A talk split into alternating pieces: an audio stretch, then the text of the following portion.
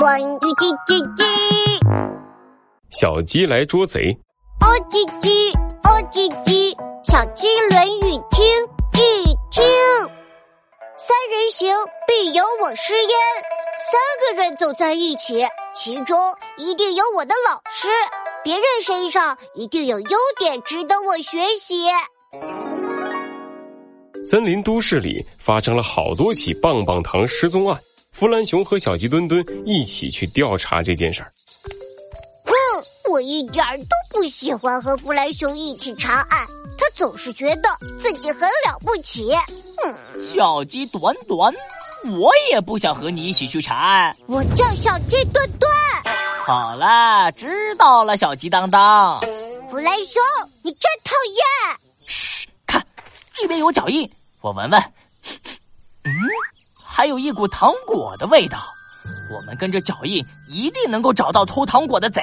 弗兰熊和小鸡墩墩跟着脚印来到了森林深处，一只大黄鸡正在舔棒棒糖。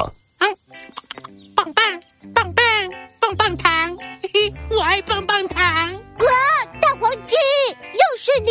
你这个偷棒棒糖的贼，看我的小鸡碰碰拳！呀呀呀呀呀呀呀！哇！小鸡墩墩墩墩墩墩的朝着大黄鸡跑过去，大黄鸡扔出一张大网，把小鸡墩墩和弗兰熊都罩住了。哇！救命啊！救命啊！啊！别吵了，小鸡嘟嘟，遇到危险要冷静。让我这个最懂科学的天才、最有品味的坏蛋来想一想。嗯，对了，用对讲机来向猴子警长求助。弗兰熊拿出对讲机。啊哦，这里没有信号，没办法联系猴子警长。啊！救命！救命！救命！别叫了，冷静冷静，总会有办法出去的。弗兰熊转着眼睛，认真想了起来。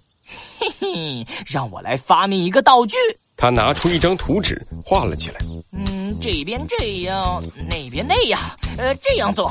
他叮叮当当的发明了起来。没一会儿，一个机器出现了。当当当当，弗兰熊的天才发明完成了。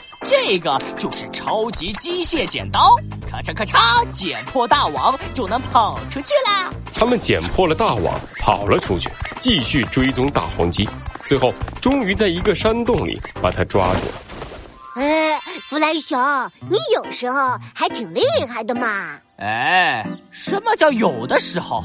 我是一直都很厉害，好不好？小鸡墩墩在心里想。虽然有的时候弗兰熊很讨厌，但是他身上有值得我学习的地方。他遇到危险很冷静，还会积极想办法，而且他很会发明。嗯，以后我要多向他学习。